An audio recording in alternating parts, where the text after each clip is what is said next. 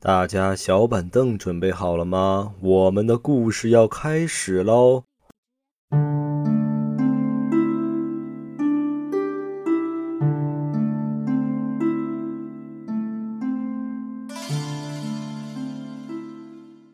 ！Hello，大家好，这里是黑沙电台，我是小王，我是老妖。这国庆假期第一天开始了，嗯哼，大家有什么出行计划没有啊？嚯，这人山人海的，还不如听鬼故事呢。不过话说哈，嗯，在北京的小伙伴有没有去看那个升国旗仪式啊？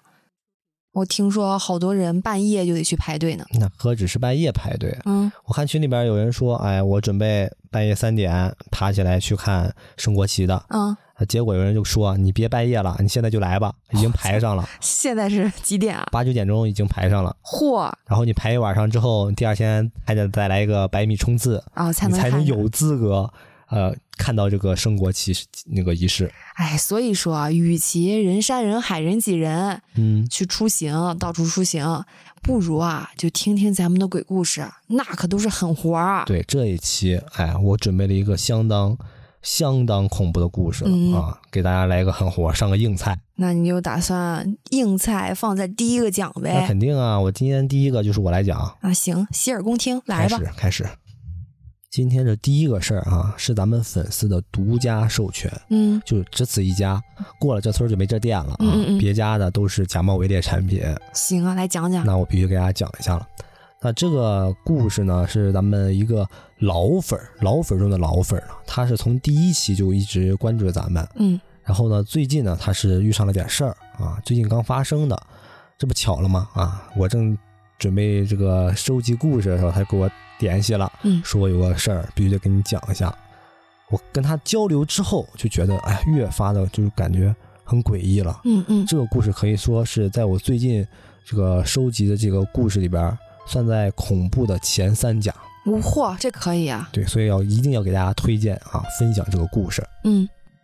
咱们这个粉丝啊，他现在的工作是个程序员嗯，他们公司的福利待遇还可以啊，在这个大环境下已经还可以了，是给提供住宿的。嚯，这好啊！对，然后他们这一个屋子里边啊，总共总共住了四个人啊，其中有一个呢是一是一大哥，看起来就是挺老的啊。嗯，这个事儿呢也是跟他有多少有点关系的。嗯嗯，这个大哥平时呢属于那种邋里邋遢一人，不是特别讲究，就是你比如说晚上你大家都要洗漱一下什么的。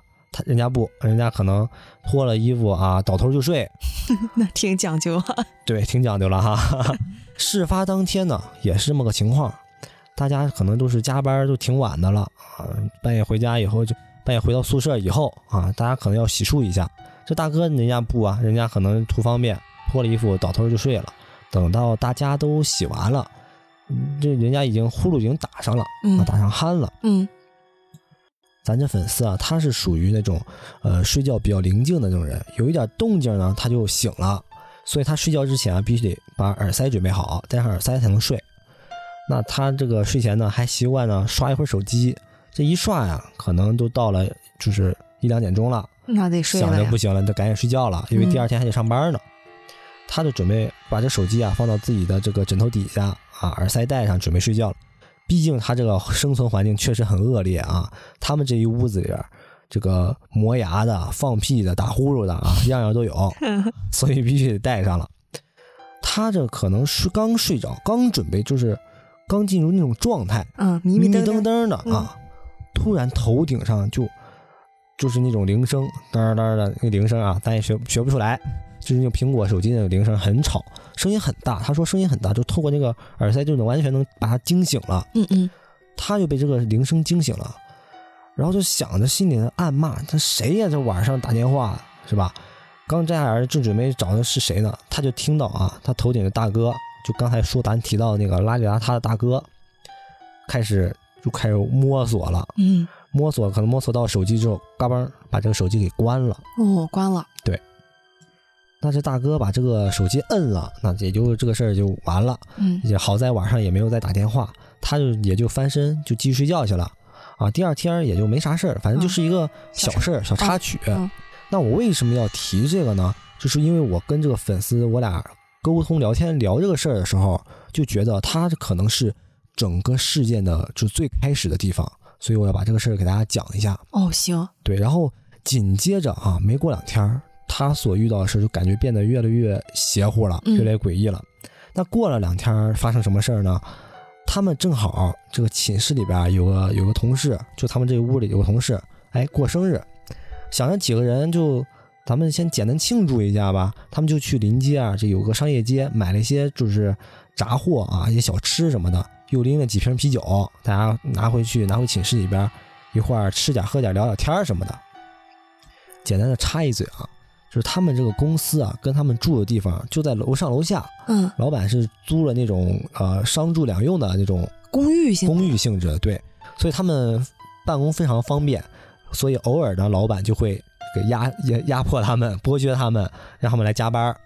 他们住的那个不是商用嘛，所以说临街有很多什么小吃店啊、摆摊儿的那种商业街什么的，所以也很方便。嗯在大家酒过三巡、菜过五味之后啊，他发现这个事情变得有点不太对劲了。嗯，就他吃着吃着，突然发现外面开始这个狂风大作，电闪雷鸣的，就开始下这个雷阵雨了。嚯，想着一看，哦，这怎么回事呢？不过他们也是吃的差不多了，就想着不行，那咱收了吧，因为第二天还得上班呢，是吧？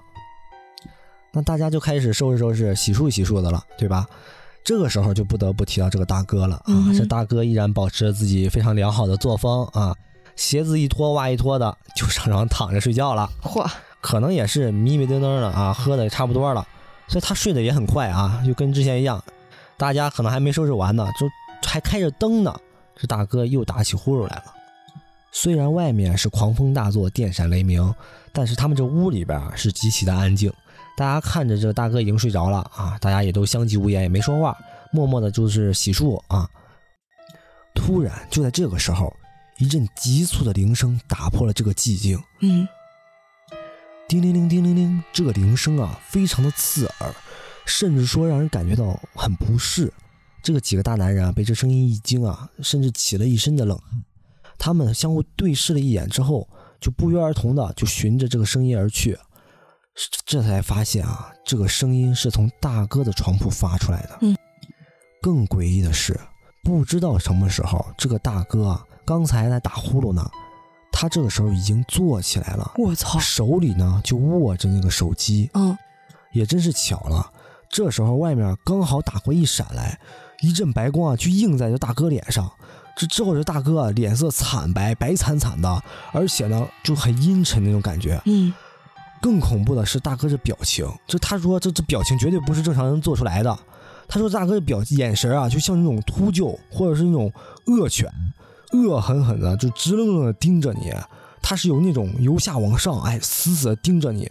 他就用这种表情，拿着手机就扫视了这个屋里的所有人。嗯，大家呢一下子被这大哥给镇住了，也都相互也不敢说话，手里的动作也都停下来了。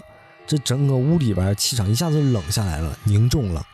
这大哥看他们也没什么动作，也没什么反应，自顾自的竟然又又躺回去了。嚯，那这大哥躺回去，他到底睡没睡，也没人敢去看啊，也大家也都不得而知了。我甚至觉得这个大哥一直睁着眼躺在那儿看他们那。还真真不好说呢。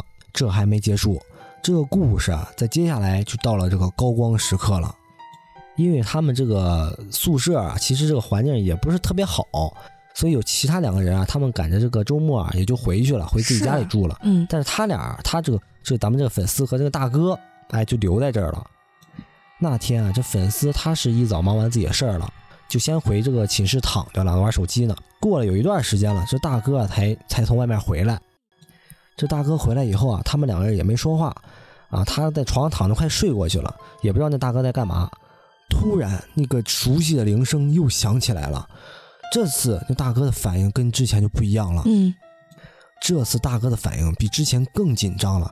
他听到这个铃声，当即就从这个床上弹起来了，而且他的动作非常诡异啊！他两只手握死死握住个手机，就夺就直接就冲出去了。他这个时候也起了好奇心了，想着这大哥怎么这么紧张啊？是是谈恋爱了，是有什么悄悄话不能说？他就比较好奇，就想跟着出去听听听墙墙根儿啊，这大哥在那聊什么？会不会大哥借了高利贷呀？对他反正很好奇，就想跟着出去。他就轻悄悄的啊，把这个门啊拉了一缝儿，就把头探出去了。这大哥呢就在走廊接电话呢。他这个时候发现大哥啊，一只手拿着手机，那个手机还在那亮呢，有就是那种灯光啊，微弱的光打出来。嗯，但是奇怪的是，这两个人都没动静，就是大哥也没说话，这手机那头呢也没动静。哦，他就站了一会儿，等了一会儿，发现我靠，这什么什么情况？就是很奇怪。然后他就想着，算了吧，那我就还是回去了，我也别听了。他呢就慢慢的又把这门合上，自己啊悻悻的又回来了。他刚回来躺下啊，还没什么动作呢，紧接着他那个门啊就被吱呀推开了，他头也没抬，就感觉啊，这大应该是大哥回来了。但是他发现这大哥经过他的时候，他竟然闻到一股非常浓郁的那种臭味儿，就想着说大哥他妈多久没洗澡？确实是不爱干净啊，嗯挺讲究一人。多久没洗澡了？他说之前这个大哥也是有体味儿的，但是没想到现在这个味儿这么大。这大哥回来以后啊，他也不好意思问什么，毕竟是人家的私事。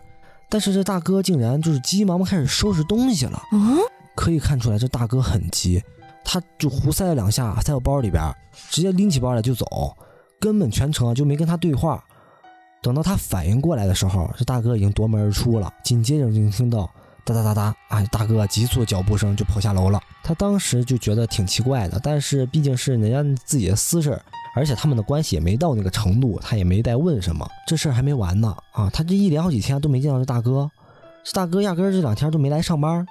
等到他再见到他的这个大哥的时候啊，就是大哥说他要离职了，嗯，然后他们这小范围内啊，就他顶头上司什么的，就说那开个这个欢送会吧，啊送送这大哥。那既然是欢送会，那这个必须得上点档次了啊！这是领导呢也是找一家比较有名的馆子了，啊比较有名的酒店了，就在北京，是专门做烤鸭的那种，也当然必须得喝两杯了，浅酌一杯啊。但那天吧，也是比较伤感的一个时间了啊，大家喝的也是稍微有点多。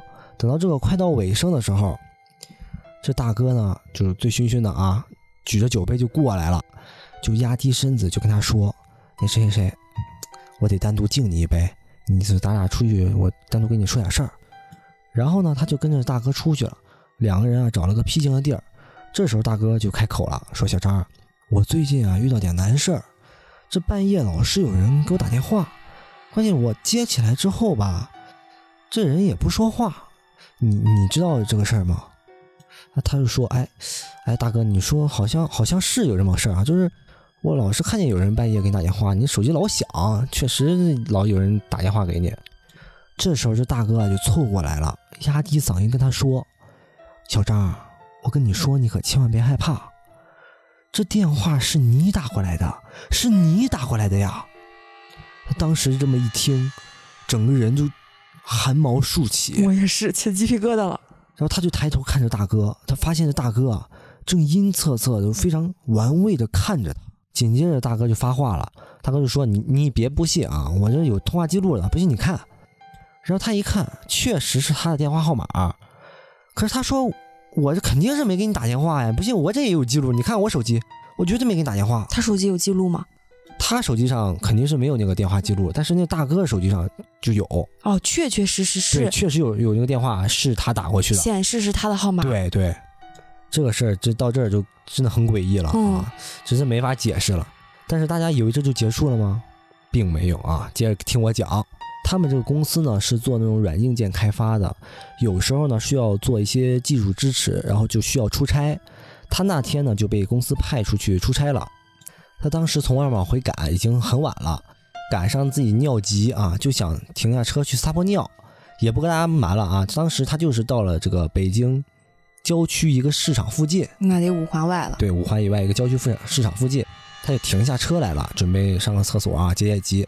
他说那个地方非常的荒凉，就根本看不着什么人儿。那真是五环外。对，，他把他那个破车车门一关，哎，急三火四的，就提着裤子就就往往前冲啊，嗯嗯，找了一个就是草丛比较比较茂盛的地方，哎，就开始解手了。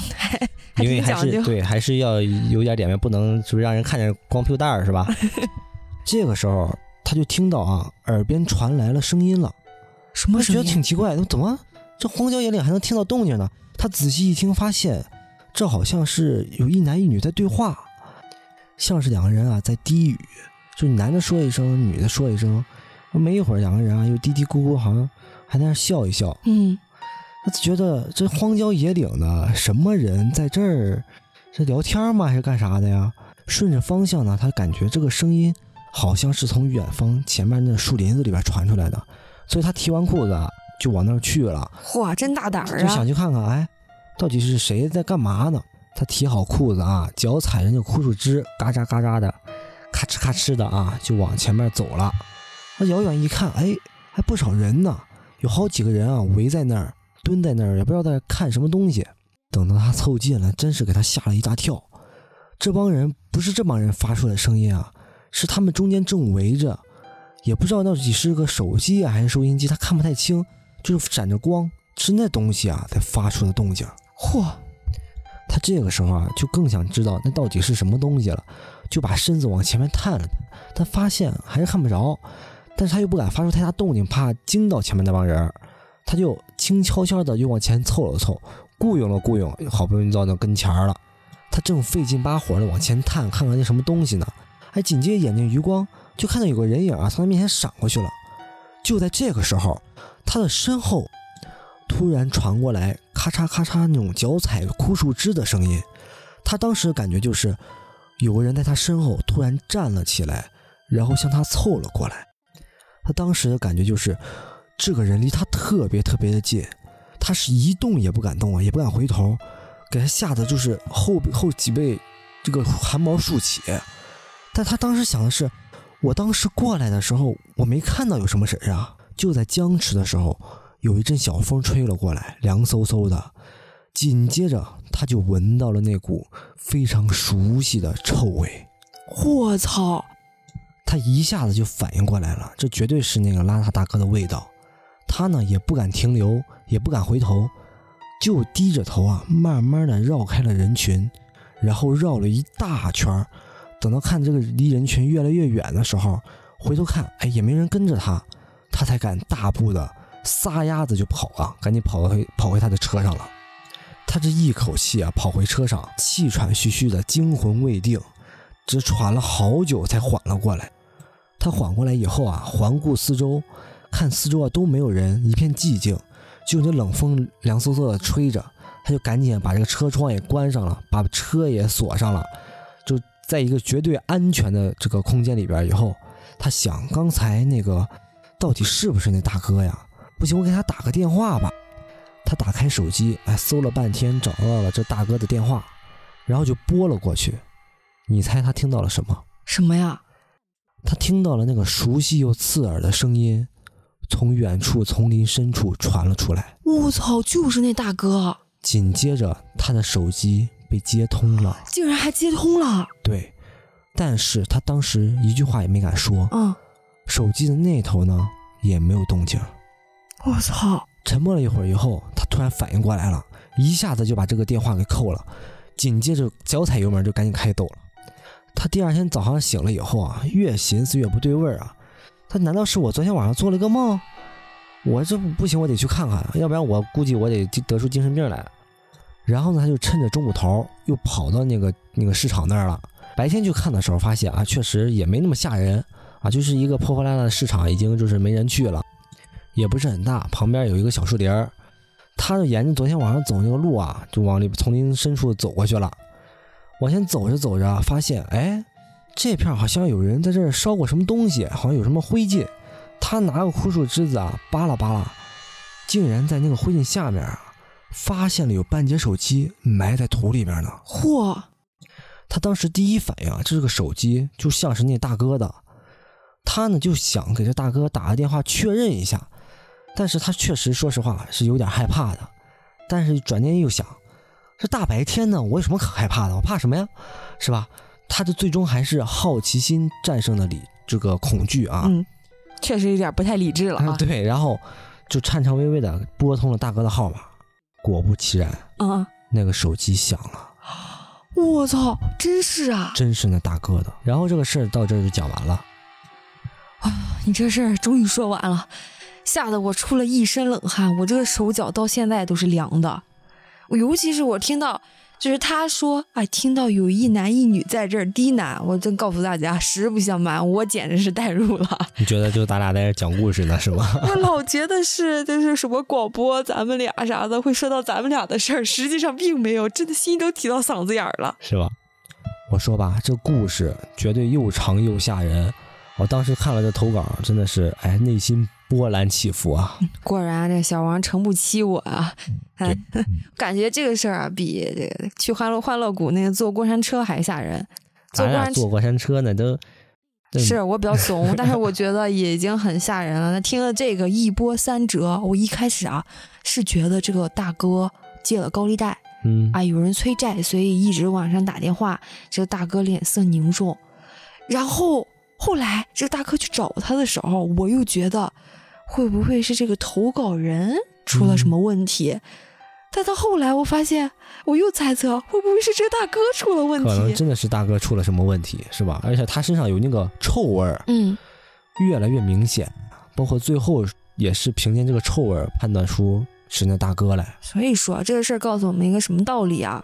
勤洗澡，要爱干净，勤洗别太邋遢。对，要不然干坏事儿的时候啊，一眼一鼻子就知道是你。发现是你了，是吧？是 你这个事儿，我让我突然想起来，咱们群里边前段时间发上来了一个视频，这视频很吓人，像是邪教。有一个人呢在路上走，路过了一队人，就是傍晚的时候，啊哎，路过了一队人，这队人呢排成了一长排一长列，紧靠着那个路边儿，嗯，然后好像是在放像是那种咒语之类的那种广播，就是哼啊哼啊，一直也不知道是喊口号一二一啊还是怎么着的，就半死不活的，像行尸走肉一样在那儿走，也不抬头看人，一群人。很诡异那个视频，嗯，反正就是一个人下班路上遇到这些事儿，我好像看了那个视频，啊就好像跟那个怎么说呢，就是哪湘江那种驱赶尸人那种感觉，哦，是是吧？我第一反应是邪教中了邪，哦，我是当时第一反应是那种赶尸那种感觉，一帮人他跟真的跟行尸走肉一样，嗯就肢体也不是很协调，嗯但是就是排着队在那儿一起动。啊，对对对嗯。然后我觉得是这个事儿给我的反应啊，后边儿我越发觉得有没有可能是什么邪教啥的哦，那有可能啊？其实也说不清啊，这是个事儿。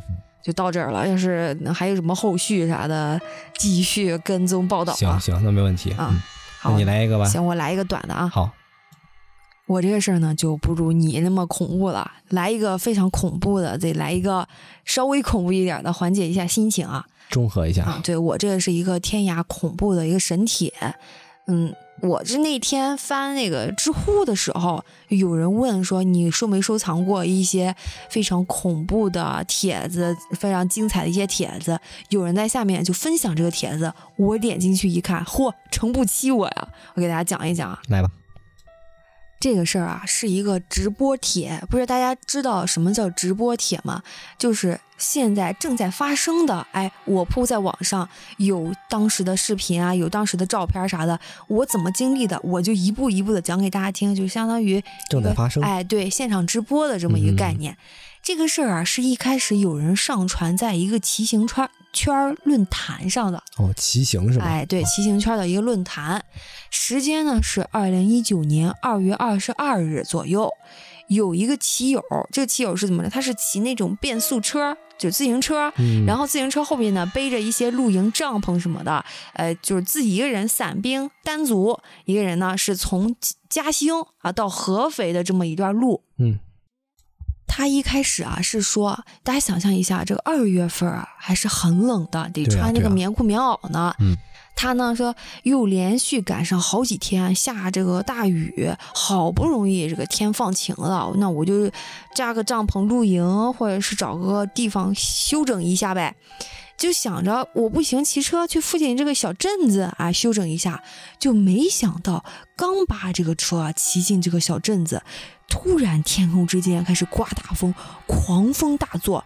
他其实骑进这个镇镇子的时候啊，正是正午，但是本来啊外边还就是天放晴了以后还暖和和的嘛，嗯一进这个镇子啊就格外的冷，呼呼的北风啊就那么刮着。他呢其实也没有太放在心上，就推着这个车啊往镇子中间走，想看看有没有什么干净的空地，让他自己搭个帐篷呗。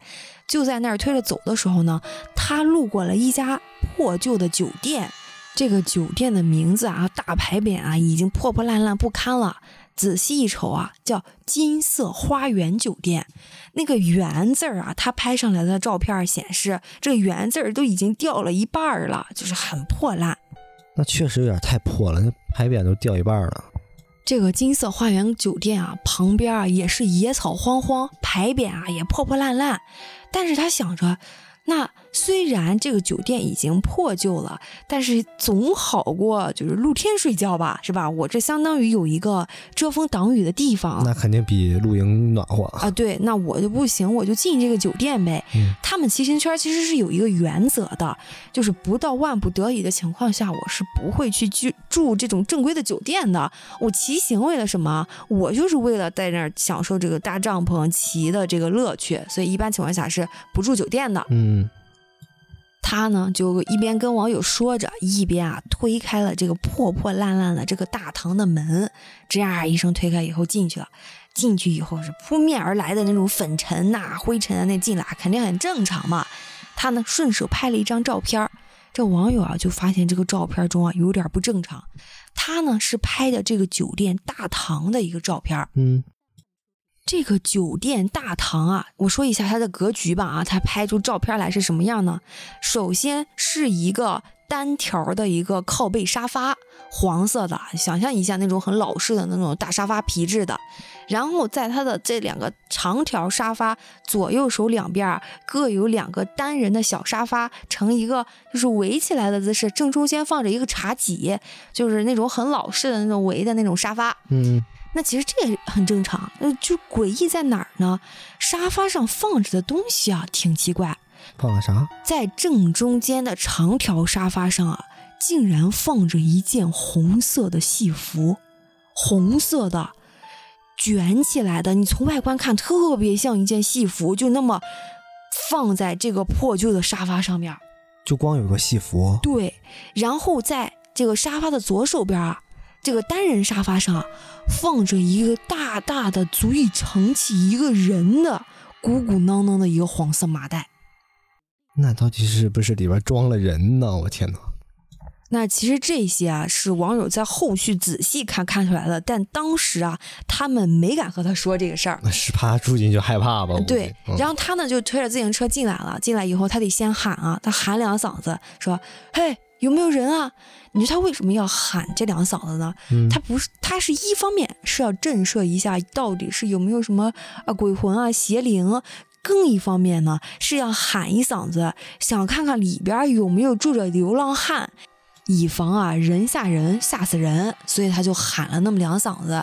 其实他这个喊两嗓子，在这个空荡荡的大堂里边还是很瘆人的，就嗡嗡嗡的回音。那确实得喊两嗓子啊。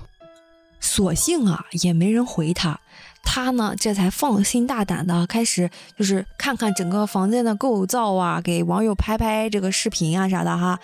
这个视频和照片中显示啊，这个房间啊是有点年头的，而且这房间这个酒店它还不是一般的大，是上下三四层的那种，而且看样子是有人啊在这个酒店还在运营的时候，在里边办过那种婚礼。就是煞煞红煞红的那种红色的喜字儿啊，就剪的那种红色的喜字儿，还粘在那上边，很瘆人。它里边已经没人住了，是吗？对，尤其是里边一张照片，直接给我瘆着了。应该是从一楼往二楼转角的一个照片。这个照片呢，上面放着一个嗯空调，老式的那种空调，一看就是坏了的。嗯。然后在空调旁边。摆着一个，在我看来特别像是那种摆灵牌的、放那种照片的那种架子，就不知道是不是在里边办过什么丧事儿，就会放这些死者的这个照片、这个灵牌的这个动静，是那种木质的结构，全屋都是那种木质的装潢，就说不出来的那种潮湿、阴暗、诡异的感觉。这都有图片吧？对。这个楼主呢，在发了几张照片之后呢，就跟大家说话了，说我感觉这个屋里边儿就毛骨悚然，怎么比外边还冷呢？就说实话，我这手脚都冻麻了。感觉这屋里边有点邪呀，这房间。那其实到了这儿，那只是一个嗯骑行的一个驴友，到了一个地方，一个酒店，发现这个酒店空无一人，那到处都是散乱的家具什么的，也正常，因为毕竟好长时间不用了嘛，哈。但是接下来的事儿就往灵异和诡异上挂钩了。有就是有好事者嘛，大家都在那儿跟帖，然后说，那你发一下地址，你这到底是哪儿？我给你查查呗。嗯，他就给他发了一个定位，显示啊是苏州市吴中区青云大道八百八十八号。那大家一查，在那个什么美团上啊还是高德上面一查，嗯显示啊，此酒店正在营业中。营业中，对，可是他看的都已经没人了呀。有人啊，甚至查到了这个酒店啊订房电话，就给这个楼主发过去了。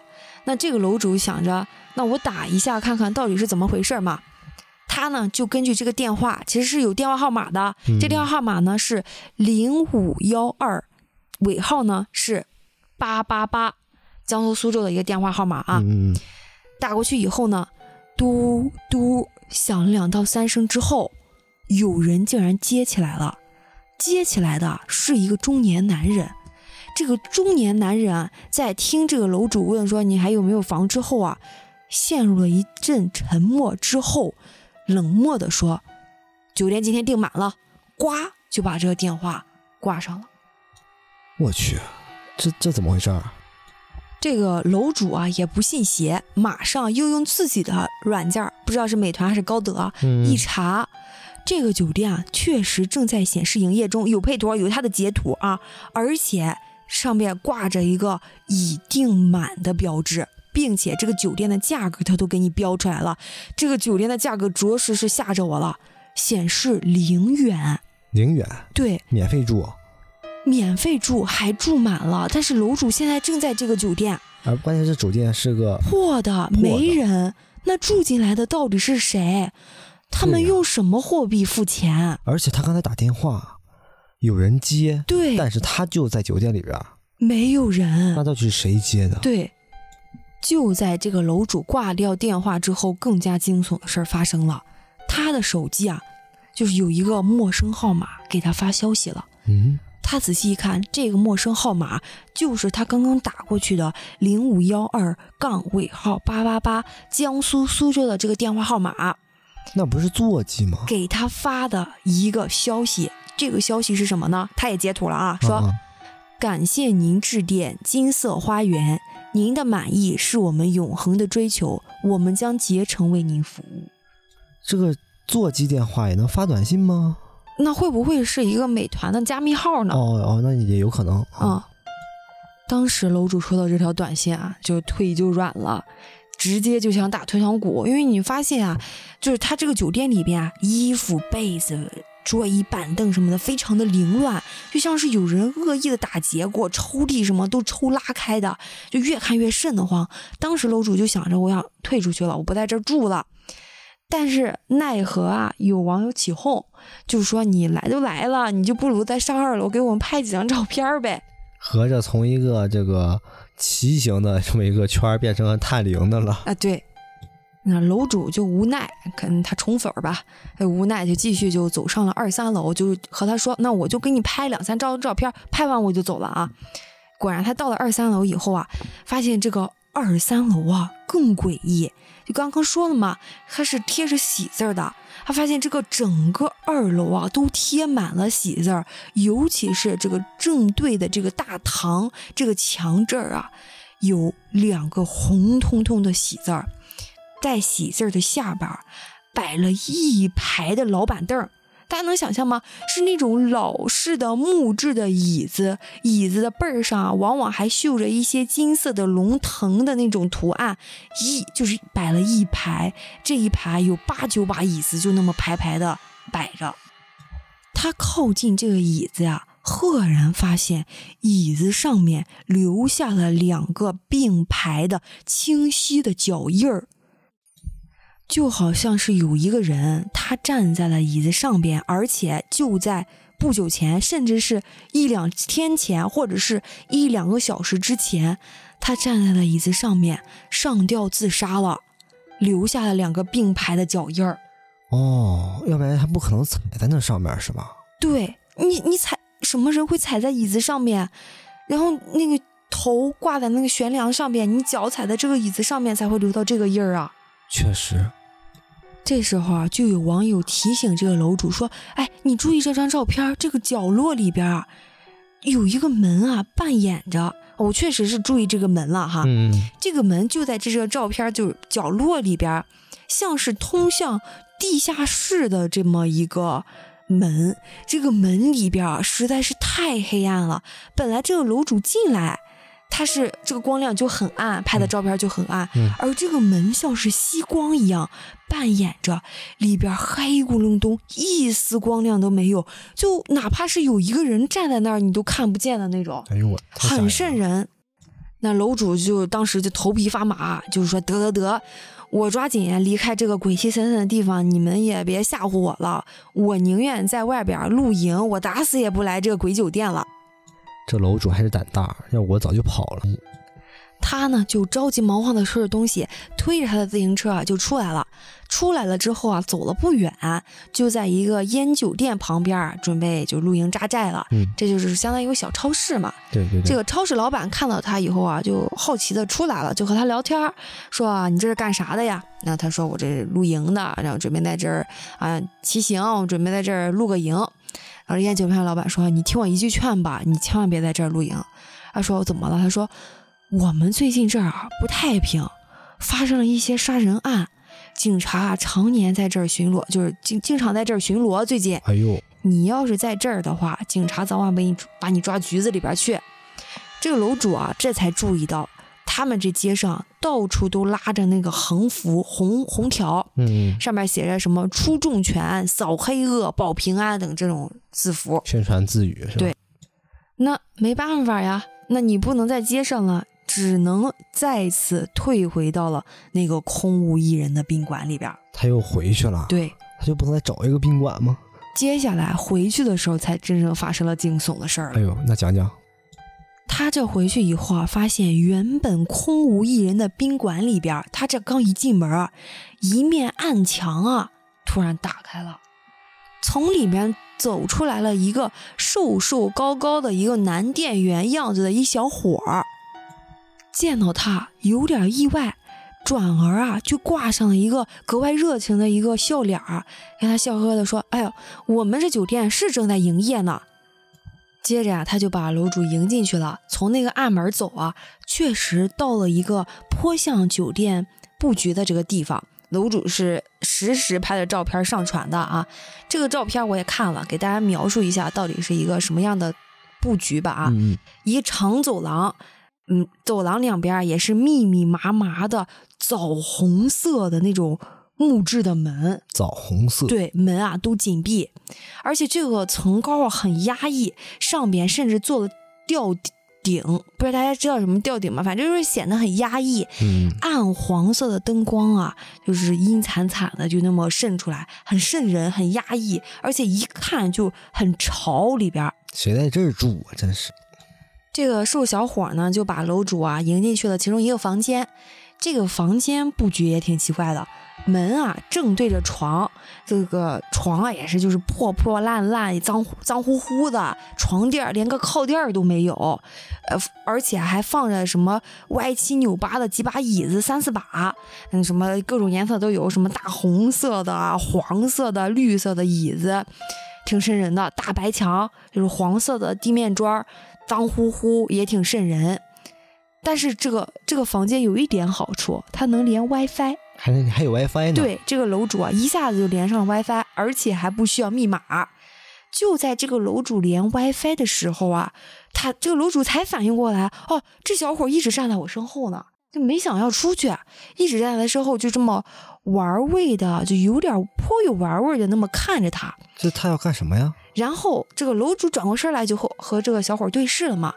这个小伙儿突然鬼气森森的朝这个楼主啊阴惨惨的笑了一下，然后说：“你记住啊，晚上千万不要出来。”这楼主懵了，就刚要发问，只见这个小伙根本不愿跟他多说一句话，突然就开始转身，然后又扭头朝楼主啊阴森森的笑了一下，把门关上离开了。我操！那就在这个瘦小伙离开之后啊，这个楼主啊仔细检查了门窗，发现这个破房间啊竟然有一个窗户啊连关都关不上。他这费劲巴火的站在阳台上，用力的扯那个窗户，咣咣咣扯了好几下，才把那个破窗啊给它关上。关上之后。楼主确定安全了，又检查检查这个门的插销，确定哦安全了，没人会打开之后，楼主啊就睡下了。临睡之前，他给大家拍了一个照片，就是能拍到他的脚和这个房间，说啊拜拜大家，我这安全的睡觉了。从此以后，楼主就再也没有更新过了，楼主就消失了。对，自从发了这个事儿以后，就再也没有任何消息，没有更新过这个帖子了。这个事儿就到这儿戛然而止了。那后续有没有什么就网友联系啊？这种？那我就问问大家有没有知道这个事儿的，或者知道后续，可以在底下评论一下。反正我能找到的就是楼主就没有发过任何的消息了。坏了，我感觉出事儿了，这是肯定是出事儿了。你想想那个哪有哪个酒店？前面大堂还有暗门的、暗墙的呀，是吧？是妖吗？还是就是有一些违法犯罪分子在里边？你说他是正常营业，他但是他外面那个大堂明显就是一个很破烂，就是很破烂那个形象，不可能是正在营业的形象。而且如果有人就是常年从这儿走的话，不可能扑面而来这么多灰尘。对，而且你说那个环境去正常营业，那显然是不可能的。再就是这个小伙突然出现，这个服务员。他又鬼气森森的说了一些莫名其妙的话，说晚上千万不要出来，千万不要出来。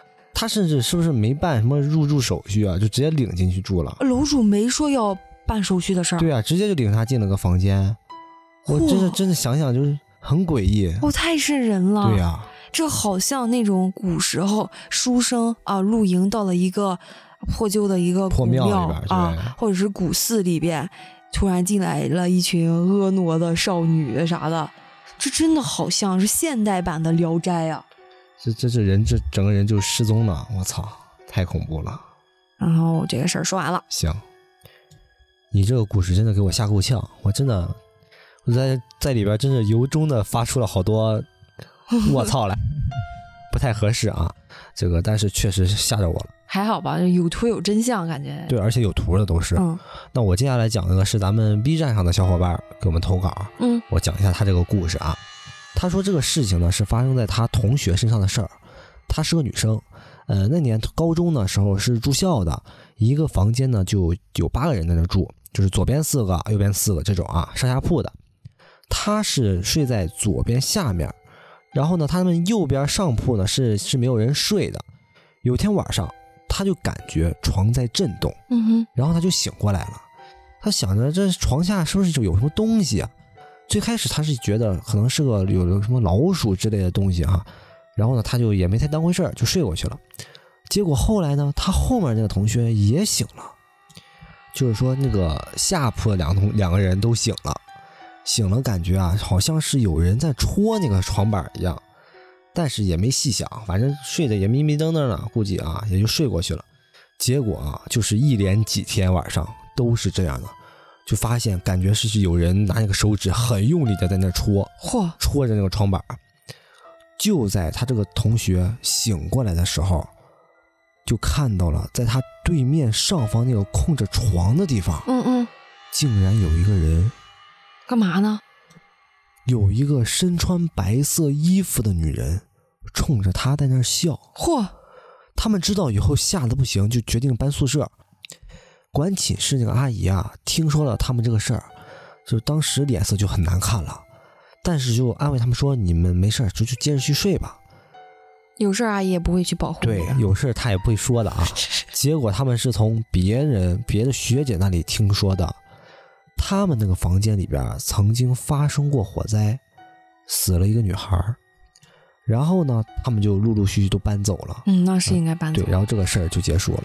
嗯感觉这个死了的这个女孩好像是有什么怨气在这儿，或者是困着出不去了的那种感觉，有那种感觉，嗯就是把他们赶走了，是吧？嗯对，谁这个本来宿舍就这么小，谁让你们住进来的呀？他自己一个人住还不够呢，对啊，我？是常住民啊。有可能。那怎么着？咱今天的故事已经四十五分钟了，今天到这儿那我再来一个呗，最后一个收尾吧，行。好不好？嗯嗯。这个事儿呢，是发生在这哥们儿他当时六年级的时候。哎，那天呢正好是星期五，他爸呢下班晚了，然后回家也就晚了。等到吃完饭呢，就已经八点半左右了。等过了一个多小时吧，他就听见楼外有人说话，他当时就以为是邻居之间的交流。可是没过多久啊，这个声音越来越多，越来越大。过了大概半个小时左右，就就有警察来敲门了。原来是他们四楼的邻居啊，叫人给杀了。嚯，就问他们家这个跟四楼的关系怎么样。当时呢，他爸爸回应这个警察的问题，嗯可是没过多久啊，杀人犯就被抓住了。嗯，杀死他的是这个人的亲弟弟，他这个弟弟啊，因为吸毒给跟这个姐姐要钱呢。第一次这个姐姐给了，可是第二次就没给，他这个弟弟啊就恼羞成怒，就把这把这个姐姐给他杀了，而且把他家都给洗劫一空。当天晚上，他还听见了女孩的哭声，就是他姐姐的哭声是吧？就临死之前的哭声。他以为啊是这个女人的哭声呢，但实际上是这个死者的孩子的哭声。但是呢，孩子的哭声一般都是那种非常尖锐的声音，嗯，但是没想到竟然是一个女人的声音。这个事儿大概过了一个星期左右吧，呃，他当时就跟他这个朋友在他们楼底下玩儿，结果呢，他就看到一个身穿红色衣服、头发很长的一个女人，嗯，就出现在他家门口。嗯，当时他就问他朋友：“哎，你有没有看到那个人啊是那个分享故事的粉丝的门口吗？？”对，然后他这个朋友当时一句话没说，撒腿就跑。哦，而且他发现那天的这个声控灯啊是怎么也亮不了的，等到过了二十多分钟，这个声控灯才好使。而且当天晚上就下起了非常大的雨，他自己呢就在这个房间里边玩游戏，就突然就看见有一个白衣飘飘的女人啊从他面前飘过去了，而且这个人还叫了他的名字。然后他家里人啊也听到动静了，还问他你在跟谁说话呢？其实根本就没没跟谁说话，嗯。然后这个事儿就结束了。嗯。好，那你这个事儿就相当于是一个由真实的杀人案而引起的一个灵异事件嗯，我感觉有点像，对，啊有点是的。啊。你刚刚提到了他为啥杀人呢？是因为呃吸毒嘛，可能是缺钱，他姐要钱杀人了。对对，恼羞成怒。好，你这个事儿就让我不得不提一嘴了。咱们电台自从这个听众多了以后，这投稿啊也变得更多了。有的时候会收到一些除了鬼故事以外的投稿哈、还会收到一些求助类的啊，或者是吐槽类的投稿。我就不得不说一嘴。有一次啊，我就收到一个投稿，嗯就是说他。嗯，欠了些钱啊，在某一些软件上什么欠了些钱，然后还不起了，压力很大，然后想想要自杀什么的，就感觉啊，就像是像有你这借钱啊，你感觉你就是停不下来。比如说你在一个小的一个借贷平台上，你借了个五千块钱，你还不起或者利息很高，你就就以贷养贷，就轮换着借啥的，你会越滚越大，像滚雪球似的。最后啊，你这个压力就上来了，就像那个吸了毒一样，就可能就逼迫家里边说你得给我钱啊啥的，然后就劝他呗。嗯，遇到这种事儿劝他，你得跟家里人坦白呀，或者是说清楚啊，那你得让家里人帮你啊，你得认错呀啥的。那其实我们帮不了他什么，只能安慰安慰他，就很像这个事儿，感觉就像是发展到极端，就是这类事情。就借钱就很像是，你就是跟刚才你说的以贷养贷，嗯就像是拆东墙补西墙，嗯是吧？你肯定是不行的。这而且这个东西，你就赌博也好，说借贷也好，这个这些都会让你上头，一上头就跟真的跟那吸了毒一样，你就控制不了你自己。是你要要你要想戒，你就就快刀斩难。快刀斩乱麻，就赶紧跟家里坦白啊，我估计得。断手断脚，就忍受这种疼痛才能戒掉哈。嗯，对，元气大伤。那今天咱们这个事儿就到这儿吧。行，今天到这儿了。提前做一个小预告哈，最近我们收到了非常多吓人的、恐怖的投稿，我们在近期可能会多加更一期。然后，大家没事儿的话，就多翻翻，我们说不定哎某一天就突然收到了惊喜，是吧？就像今天晚上一样，这个也没有通知啊，啊也是突然更新的。对，然后我们今天就到这儿吧，好，拜拜。拜拜。